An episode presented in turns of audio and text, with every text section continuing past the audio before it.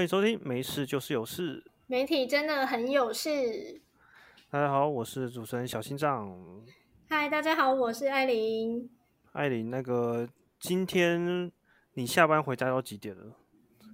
我今天还好诶，我今天差不多六点就到家了，快吧？六点就到家了，所以你今天这么早下班？今天是老板不在吗？不是照理说上班都要上到六点吗？没有，因为我们是八点半到五点半啊。然后，嗯，因为我家跟现在的这间公司距离蛮近的，就是如果你没有塞车，然后像我如果五点半准时走嘛，就还不太会遇到那个下班人潮的那个车流量，所以你就可以顺顺的回来。那大概就是六点会到家。哦，所以说现在上下班虽然比较忙碌，但是你还是有很多时间去关心一些天下大事。不论是国内国外大小事，当然呢，如果是天下大事，怎么可以不关心？有些人就是觉得人生就是活在自己快乐的小世界就好了，不是吗？这样子不是很 很单纯、很小确幸吗？是可以啦，我觉得是也是没错，就这种想法，就是自己活得自在愉快，当然是很好。只是说，有的时候你就是可能。嗯，不小心在跟其他人聊天的过程中，或者是在呃看到一些新闻事件的时候，你可能会突然间发现自己没有办法接轨，哦，就会变得有点孤陋寡闻的感觉。哎，我说的是没有办法接轨哦，你说孤陋寡闻会有一点太那个太负面哦，太负面吗？就是那个少了一些。对于世界的认知嘛，对啊，但是世界还是一直在运转。就像就是你觉得现在就是台湾到底是不是安全的？如果再活到那个自己的开心的小世界，好像会觉得好像还好。哎，可是如果关心一些国际大事，会不会变得有点焦虑呢？哎，我跟你说，如果说就是觉得台湾安不安全这个问题啊，你有在关心的人，你会觉得焦虑，对不对？但是。这个议题啊，我觉得相较之下，就是会还是跟我们的生活跟民生会让人家觉得稍稍远了一点点。如果是你今天身处的那个环境里面，就是有一些些让你觉得可能不太好、不太就是不太平静的事情，我觉得这个会比较容易让人家觉得心里更不安稳。哦，比方像是什么事情？像是什么事情哦？我跟你说，我最近真的觉得我遇到一个很可怕的老板，应该这么说。因为那个老板呢，他一开始就是跟我们讲说，他在面试的时候，他说他自己是那个经理。然后呢，我跟之前有一位。同办公室的姐姐，我们两个在聊天的时候就觉得他根本不是经理而已，他根本就是这间公司的老板。可是呢，他就是一个很奇怪，他表面上看起来很温和、很斯文，讲话也就是那种比较慢吞吞的那一种，所以你会让人家觉得说他就是没什么杀伤力。然后呢，他又比较低调，所以他对外都宣称他就是挂名经理这样子。可是啊，我跟那个姐姐就是聊天聊一聊，我们就觉得说，哎，她有的时候讲的版本就是可能同一件事情，可是，在我们两个个别的面前，他会有不一样的说法。而且，我觉得最可怕的事情是，我跟那个姐姐就是在办公室里面发现疑似是针孔摄影机的东西，所以你知道那当下我们两个有多震惊吗？哦，等一下，这个震惊的事情这状态，好像超过我们今天原本要设定要讲的议题的震惊程度，还是说是因为这件事情的事发已经有一阵子了，所以相较之下，那个这好像是你最近一两天才发生的震惊是那个指数有点下降。对，我觉得也是有可能，但是因为我觉得像我刚刚提到，就是你知道这种，嗯。两岸议题啊，这种呃，台湾安不安全的议题，就是你相较于这种可能我你看像针孔这是就是在我身边显而易见的东西，我就是会觉得特别有感。对，然后你如果是像那个安不安全的这个国防国际方面的问题，当然我们也是会在乎会 care，但是相较之下，它就是显得稍有一点距离感。所以我觉得是因为这样子才会让就是很多一般大众会觉得说，哎。这种就是那个台湾安不安全的这种议题，好像其实没什么必要去在乎这样。嗯，确实没什么必要去在乎。不过撇开台湾安不安全哦，其实国际间的媒体呢，最近都很同时在关注一件很大的事情。那这件大事呢，我们可以先聊一聊，分享一下，然后呢，再来让艾琳来分享一下她的那个自己人生的大事。好，可以。对啊，其实就是上一周，可能也不知道一周，可能就是上个周末，就是我们都知道咱们的那个对岸的习大大哦，他要去那个继续当主席，继续当皇帝，不知道会不会要当多久，反正他要当第三任了，因为还等于是要当称王十十二年。可是呢，在他称王的那一个决定的最关键的那一天，反正就是习大大之前的前一任。嗯，的同样的那个中国领导人胡锦涛呢？对，前主席胡锦涛呢，他其实也是在这个所谓中国哎人民代表大会二十大的会议上面呢，居然呢就被不知道是哪边来的保全，听说是跟习派关系很好的保全说，请他要先离开。然后呢，那个胡锦涛不太情愿，然后呢想要伸手去拿一些桌上的文件啊。旁边的人还是劝他说：“你就放下吧。”然后你既然那个要请你离开，那就先离开。他最后经过好一阵子，大概有三四十秒，他才总算的起身离开。临走前，哎，跟习近平说了一些话，然后呢，再拍了一下那个李克强的肩膀，就是那现在已经不是总理了吧？好像不是总理了，因为已经换过了。嗯。听说那一拍肩之后，其实李克强是满脸惊恐的往回看的，然后就这样子离开了。对，然后整段画面呢，大概是有不四十秒到一分钟，全球播送，被国际媒体全球播送。这个事情哇不得了，这是什么情况呢？是内斗就这么的台面上，在最重要的会议上面展现出这个内斗吗？我真的觉得哈，就是。习近平已经，因为他已经做到第三任了，所以我觉得他其实觉得自己的那个权力跟地位已经够稳当，那他也没有要很 care 说国际对他的看法了。我觉得啦，他现在就是做什么事情，其实你没有发现他都是很光明正大、大大大表现出来给你们看吗？他好像也没有要藏什么了，他就是觉得反正自己已经很稳，所以好像也没有必要藏。然后也不怕你们国际媒体或者是呃其他的全球领袖之类的来看，他都不怕。所以我觉得在这个当下，就是大家应该有眼睛的人看过那个影片的人都看得出来说，胡锦涛确实就是因为呃被保全架开嘛，他自己根本没有那么想要离开嘛。可是呢，偏偏就是不知道为什么。就这么明显事实摆在眼前，可是呢，台湾还是有一些比较轻中的媒体、亲共的媒体，就是很喜欢把它，就是想要可能洗白一点点，就不知道为什么这个用意到底在哪。嗯，这是真的，就是这件事情最近已经是事情上发生大概四五天了，所以 蛮定论的。如果各位听众现在开始去翻各个新闻媒体的报道啊，基本上都是哎。那个中国的政治斗争好像正在浮出台面，那这个背后原因沉迷，每个国际的媒体都在解释，英国媒体啊、美国啊、日本啊，全部都想要理解那个画面上面代表的意涵。可是当这个消息一开始发生的，可能第一天的最初的时段，好像是星期天的早上吧，就是台湾有两家新闻网呢，一个电视新闻，然后一个新闻网。他们出来的报道是说，哎，胡锦涛好像是不明原因自行的离开，或者说可能身体，然后后面就有传出可能是因为身体有出问题，自行提前的退场。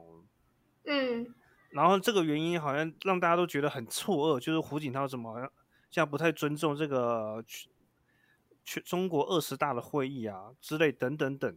可是因为现在大家都认知到，其实那是一个很奇怪的画面。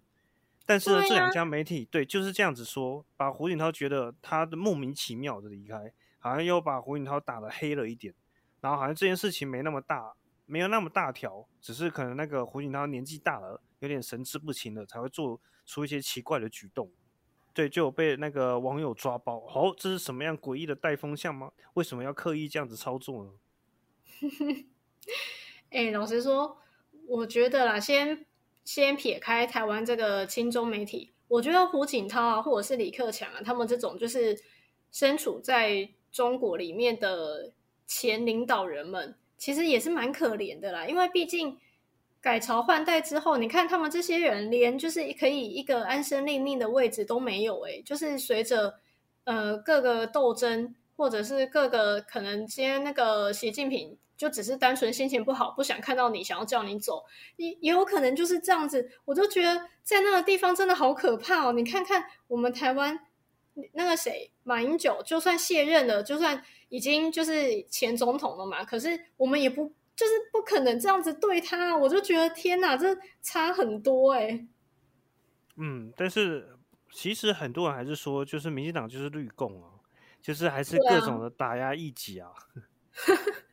我真的是觉得，他们这些人在讲出“绿共”这个词的时候，到底有没有真正的去了解中共？到底有没有真正了解中共做了什么事情？怎么会让他们觉得说民进党今天做的事情有办法跟中共可以互相媲美呢？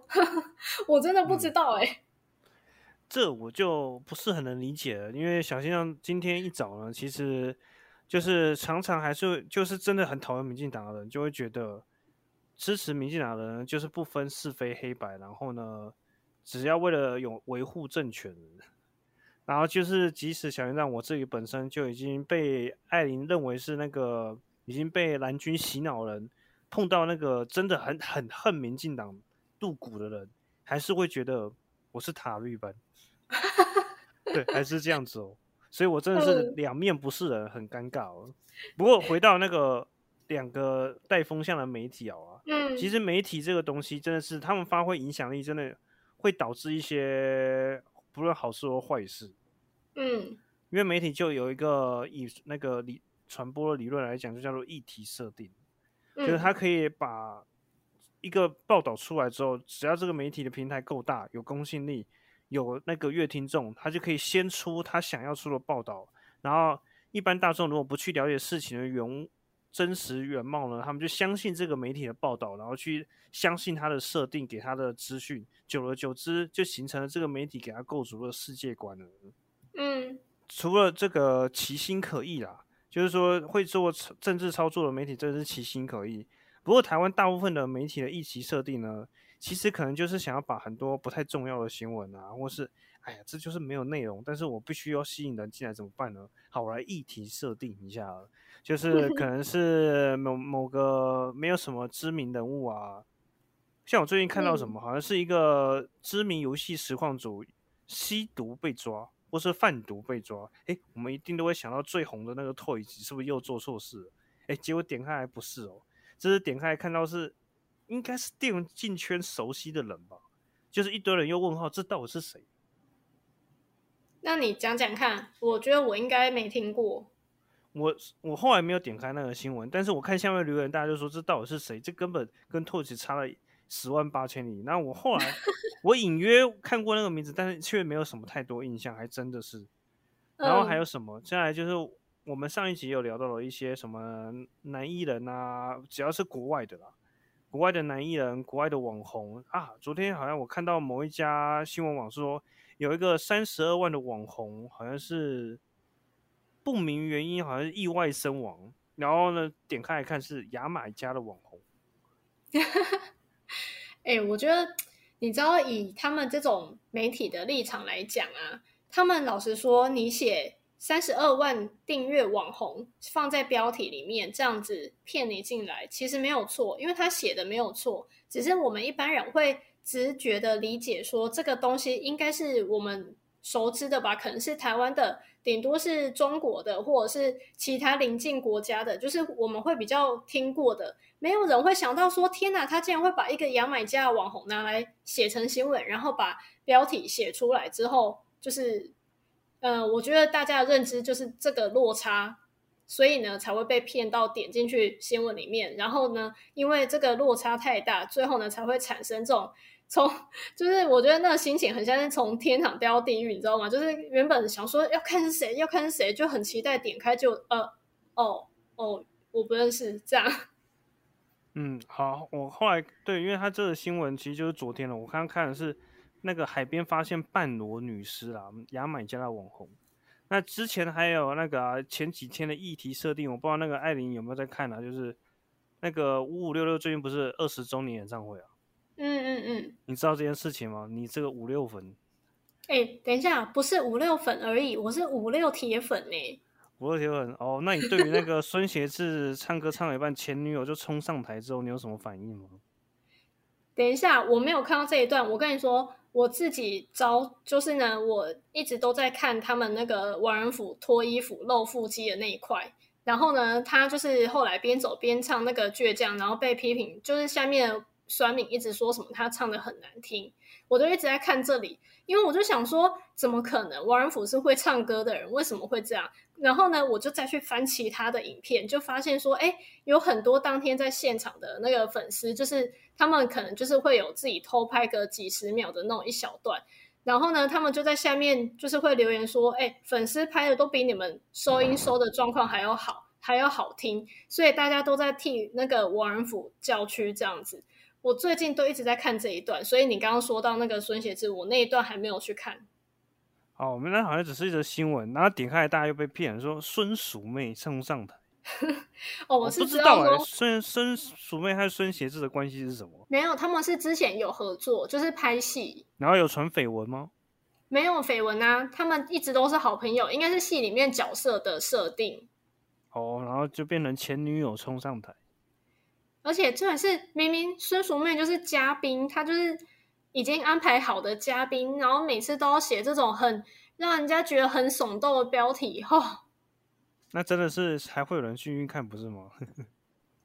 对啊，所以就像我们上个礼拜也是这样讲啊，有的时候就是为什么要下这个标题？因为真的有流量、有点阅率啊，人家看到就是会想点。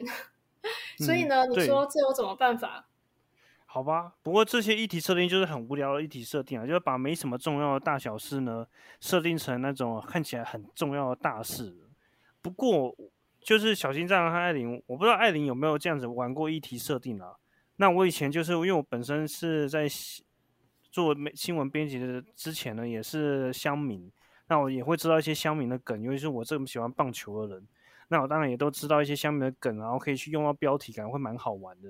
那其实会发现到一件事情，就是大家真的会每个月听众啊，看到新闻平台，或者他们会去追踪新闻平台，但去追踪某一个小的自媒体，不论是 YouTube 啊，或者某一个品牌，或是某一些像是职棒球队、职篮球队，或是什么艺美啊、Seven 的粉砖啊什么那些东西，其实好像不是真的很引起话题，由他们来反议题设定媒体去报道。要不然大部分其实都是民众还是通过媒体平台知道的比较多啦。因为像品嗯牌做反议题设定的时候，最成功就是鲑鱼之乱，对，让每个嗯媒体都去报道鲑鱼。嗯呃，但是我们那时候在媒体平台呢，我把这些梗带进来的时候，我也做了一些议题设定，我才会觉得，哎，意外的，原来真的是有影响力，就是真的反而是媒体的平台才会被大家注意到。那就是我们好久好久的集数之前，好像有聊到那个富邦悍将，嗯，今年他一开始不是打超烂的、哦，对啊，富邦悍将其实那时候春训的时候听说很嗨，就在玩那个嗯。全垒打大赛啊，然后什么各种趣味竞赛啊，然后后来打了一波超烂的比赛之后，我觉得真的是不认真。结果呢，就有很多乡民呢在鞭尸，就说：“哎，你看，这就是春训在玩全垒打大赛的球队的下场。”然后那时候好像就有那个乡民去发了说：“你看，这是去年的春训，这是今年的春训。”然后今年的春训呢，他们放了一张图片，那张图片刚好是小心让我去跟那时候跟悍将球队要授权影片，就是全垒打大赛那支影片，然后我下一个标题，因为我非常了解，就是说乡民在跟悍将球队是怎么形容的，就是气氛超好，然后就是一群都在玩的人，所以我就下一个气氛超好，然后悍将全员打大家在玩超嗨，然后说嗯。你看这就是那个悍将在春训的现象，他们不是去找悍将原本那支影片。他们找的是我的报道出来的那个授权影片，然后把我的那个封面图截下来贴到他们讨论区，所以媒嗯嗯。那个所以乡民反而去看的是媒体平台，嗯，然后最近很红的是真格尔啊，对，对，最近真格超红，然后呢，他好像有在讨论什么，就是说他的那个爬山记录是不是造假的？你觉得呢？造那个真格的造假啊，或者是真实？我是觉得他应该登山也是蛮有两把刷子的，不然他不太可能可以就是走到今天这个地步。只是他的那个记录记录，真的有可能就是他自己在有一点点窜红之后，他为了要维持他的这个登山女神的形象，然后再自己慢慢一点一点的那个设定的更好一点，这样子，我觉得。可是我发现最近不只是他就是什么记录造假这件事情，还有他跟那个家用杰对杠的事情也开始一直吵啊。对，就是反正大家就是不相信他，他的那个信用开始破产了。然后当然乡民就很想知道他到底是不是真的有这个实力，他们就开始翻了很多影片。但其实真个真正爆红好像是去年底他爬了某一座山吧。然后好像成功那个登上上高峰，然后那时候好像是说创造台湾的奇迹嘛，好像是一年内登了三座八千公尺的高峰吧。没，诶，我其实有点好奇，就是他们这样子就是一直在爬山创纪录的人，我就是有点好奇，他们到底是靠什么为生呢？为什么他们的生活好像都很衣食无缺，很？过得很好，就是不用担心别的事情，然后就可以把自己全部的心力放在就是登山这件事情上面。所以我就想说，是登山它也会是一个职业运动吗？是可以赚钱的职业运动吗？不然为什么可以这样？以真格尔的例子来讲，就是他被揭穿的原因，不就是约炮富商吗？对啊。对，就是这样子去募款啊，其实就是办募款参会，你愿意帮我完成梦想吗？然后有钱人就会说好，我资助你，然后呢，我就成为你的最大的设邦了。然后你争光之后，也可以把我的品牌什么一起曝光出去。很多运动员其实他就是一个运动员了，运动员就是拉各种赞助，然后支支持他出国比赛。像那个艾琳自己很喜欢的那个小林同学，应该也是除了那个河库的那个桌球队赞助之外。应该很多赞助商、体育厂商还是什么人都会去赞助他，真格就是类似的案例。但是我是在想说，你看，毕竟像小林同学或者是其他你说小戴好了，他们这种职业运动员都是有比赛嘛，所以有比赛一定有奖金，然后再加上有各界赞助，所以这个我可以理解说他可以成为一个职业运动员。但是你知道登山就是毕竟没有一个。登山的竞赛，然后还会有一个协会颁给你这一笔奖金。我就想说，到底是靠什么为生？就真的只是靠这样子到处募款拉赞助，然后偶尔陪富商睡觉，就这样子可以成为职业登山家？好强！他真的要登山这个职业，不然为什么很多人要登山呢？因为有其实有什么记录认证，这是吵最凶，就是为什么他记录造假、形象崩坏之后，那个他。就没办法去募款了，你知道他这个被质疑造假之后，他募款平台是被冻结的哦。嗯嗯嗯，就是大家会支持他去创这个记录，然后创这个记录。如果你在那个创记那张照片穿了这个品牌的衣服，或是什么，就那个曝光是多大的，媒体自然会帮他报道出来。嗯，那这就是免费的广告，总比你去买买个时段的广告还要好。然后回来也有各种代言啊，什么就变成名人啊，名人大家。然后也会有粉丝去崇拜他这些行为，那是不是也对那个广告广告产业就是这样滚动出来的？是没错啦。对啊，但是呢，小心上去年就是写了一个，也是某个跟曾格尔还没红之前就很熟的网红。对，然后呢，他去专访了他那个时候爬完第三座八千公尺高峰的一些心路历程。然后呢，就讲到，诶，他那时候在爬，觉得爬玉山其实是不轻松的。真格自己爬四千公尺玉山就觉得不轻松，嗯。然后就有网友呢去把我那时候他也也是看了我这支影片，他分享他去分析的影片，说真格到底会不会爬山，他也是用我的影片，他也不去找这个网红的原始素材来分享，因为后来。那篇出来的报道也是把我的封面，因为我一搜就会，哎，这就是我的影片啊，这是封面图，写完这就是我压的，对我又用媒体平台让真格的东西又往外曝光了。其实你也是在增加它的曝光率耶。我们确实在做这种事情啊，就是把一些东西透过平台分享给更多人知道，这也是媒体平台一直带来的影响力啦。那自然而然就会有一些议题设定了。嗯，回到我们一开始看到一些名不符实的议题设定啊，那艾琳，你通常看到这种新闻，你的下一步的动作会是什么？当然就是关掉啊。嗯，我这是大部分的人都会应该会做的事情啊。对啊，因为其实你知道，我就是通常看到那种太耸动的标题啊，我因为我自己也是曾经做过媒体业的人。所以我会自己心里有个底，会知道说，它这个标题下的越耸动，其实有的时候点进去内容其实会越平淡，或者是里面介绍的那个主角可能也会越默默无闻。所以呢，我其实，在看到那种耸动标题的时候，就会想说，这个我有必要点吗？点进去一定就是被骗流量而已啊。就是你知道，我现在就是会开始这样子自己思考了之后，想说我是不是真的有必要去知道这个八卦，去知道这个绯闻，去知道这个奇怪的，就是旁门左道的消息。如果你今天报道是跟生活面、民生面有关系的，比如说什么要涨价之类的这种，我可能就会点；或者是说像政治方面的事情，或者是呃国际上面的大事，这个我可能就会宁愿被他骗一，就是骗一次点阅率，还是会去点来看看。但如果是真的就是那种娱乐消息、那种八卦的东西，我就会先制止我自己。哦，原来是这样。那碰谈到名不符实啊，大家碰到那个新闻媒体，其实都会有这种想法，就是哇，我最方就是我主动脱离，然后呢，我我立刻拒绝自己继续受骗上当的负面效应。嗯，不过艾琳，那个你最近碰到名不符实的工作的话。你也有这种果决的心，直接断舍离吗？我跟你说，这没有什么好说果不果决要断舍离的问题。因为呢，今天重点就是我跟那个姐姐已经发现她有那一台针孔，而且她那个针孔真的很贼耶！她是去买那个外面就是外表看起来是电子钟的那一种，很像一般的电子钟而已，但它就是一个针孔。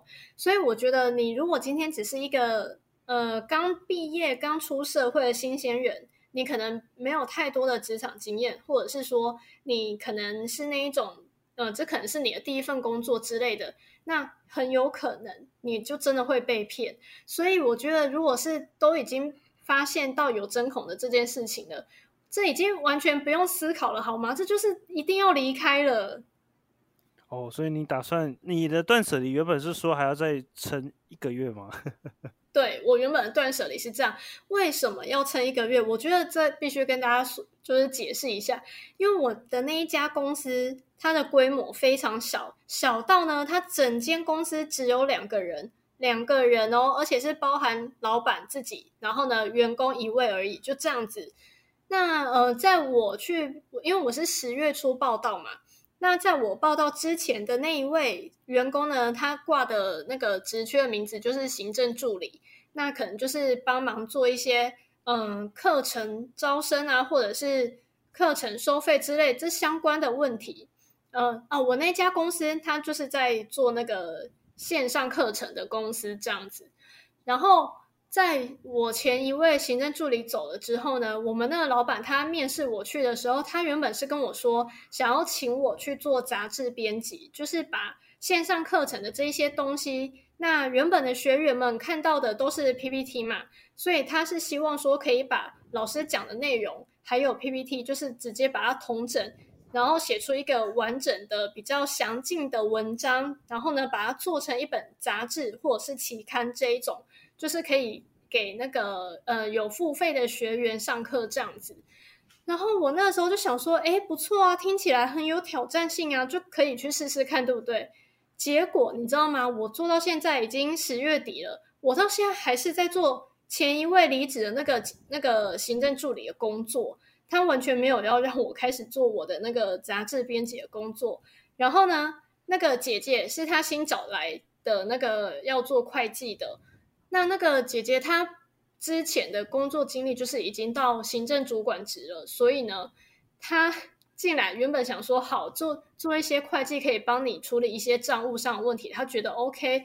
但是谁知道我们那个老板找姐姐进来之后，完全没有给她那个这方面相关的工作内容，就是请她去旁边打打杂，去帮忙整理那些堆积如山的课本啊、讲义，把它照着可能年度啊、月份排好。然后呢，把旁边堆积如山的纸箱啊、名片什么之类，就是整理好，会员名单整理好，就这样子。那那个姐姐就觉得也是很傻眼，因为姐姐是往我一个礼拜进去报道的。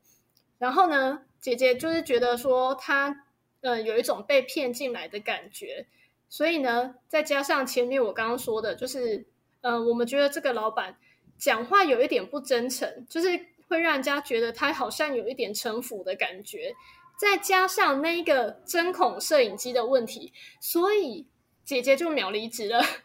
她就做到十月底。她今天是收东西吗？对她今天就是回去收东西的。所以收完了。对啊，因为毕竟时间太短了。我跟你说，时间太短，其实你根本也没什么东西好收。而且我跟你说，最好笑一件事就是，那个姐姐有自己带一个就是小小的像肥皂盒的东西放在那边，然后呢上面有放她菜瓜布之类的。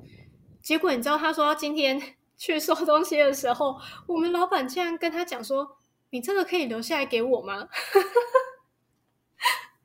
我，你知道我们两个就是他一跟我讲这个的时候，就我们已经下班回到家，他传讯息跟我讲的，然后。我真的是一看到这个，我都快笑死了。就是有没有必要这么的贪小便宜？哦，他反正说想说，就是拆封都拆封了，开始用都用了。我不知道啊，反正只是觉得天哪，就是这个举动会人家有点小小的傻眼，就会想要翻他白眼，你知道吗？哦，好吧，不过。那艾琳的那个这份工作的那个大挑战，目前看来啊，所有的迹象都显示那还是真空，有可能不是嘛？你觉得？哦，你说那个电子钟吗？对啊。我觉得，我我现在觉得说，先不论它是不是真空，但是呢，因为其实我已经有请我朋友去查那个型号，他就说他就是那一台真空。电子钟就是一模一样那一台，所以他跟我说他确定那一台就是。但是呢，嗯，我也不知道老板是不是真的有在用它偷拍，我真的不知道，我也没有不可能去看到他的电脑嘛。所以其实我完全不知道他有没有拍到我们两个怎么样。但是我觉得今天重点不是他有没有拍到我们，这都不是重点，重点是你今天为什么要把一台可以偷拍的针孔电子钟放在你的工作台上？你不觉得这个举动就会让人家觉得很不舒服、很恶心吗？这个很糟糕啊！就是明明你们都在同一个空间哦，都看得到。对啊，他也是按照你给的座位，他其实也就坐在你们后面而已。对啊，那为什么还需要一个针孔？对，是不是觉得很真的莫名其妙？对不对？就是真的，因为老板的位置就坐在我跟姐姐后面而已，所以老实说，他其实只要。稍微转头一下，还是头撇过去旁边一下，左右动一下，他就完全可以看得到我们两个在干嘛，你知道吗？所以他到底为什么要装那一台针孔？我们真的也是匪夷所思哎。所以好吧，有没有可能不是呢？还是说其实型号有没有可能是同一个型号，但是它是闹钟，但是其实又是针孔？就是说是有模仿这个闹钟的针孔，然后型号也要模仿的一模一样。谁会去做模仿 针孔的型号啦？哦，原来是没有，应该是说，就是他这个闹钟是这个针孔想要模仿这个闹钟的感觉，不是这种针孔都是要假假装成什么皮包、笔啊，或是什么铅笔盒啊之类的。是啊，是啊，所以我才说它外表看起来就像一般的电子钟啊，所以我也才说，这今天的重点已经不在于说它到底有没有利真的利用那一个东西来偷拍了，这都不是重点。所以它就是了，那代表你应该要好好的去好好的写信问一下那个劳工局，这些到底要怎么处理？对我真的好像也没有办法抓到那，如果他有那个罪证确凿啊，你好像也没办法做任何的事情。诶，除非就是，诶，如果因为应该要有，就是他真的有偷拍的证据，这样子我才可能比较好报警或者是提告。如果今天我真的完全不知道他的那个电子中是不是真的有拍到我们什么的话，那其实我觉得在这角度来讲，可能会比较难成功。所以我现在才会想说，那不如我就还是先问问看，就是咨询一下专业的，看这个问题要怎么处理，这样子。嗯，那看来就是艾琳这件事情呢，我们可以以变成要那个静观后续了。就是现在我们的每录一期 p o d c a 啊，就会关心艾琳的最新的状态。好好好，可以，谢谢大家的关心。对，大概就是这样的。好，那今天因为关心了艾琳呢，我们稍微的时间就稍微久了一点。不过今天其实聊的东西就是聊一些大家。心理的落差，就是不论是被骗啊，或是自己主动去诱导人家去相信某个事情的改变。嗯嗯，那我们今天这节目也差不多到这边了，那我们就下次要去聊一些新的话题。那说不定艾琳就会开始想要分享她职场的惊魂记。好好，今天就先到这边，那下个礼拜大家再回来收听哦，拜拜。嗯，好，那我们就再见喽，拜拜。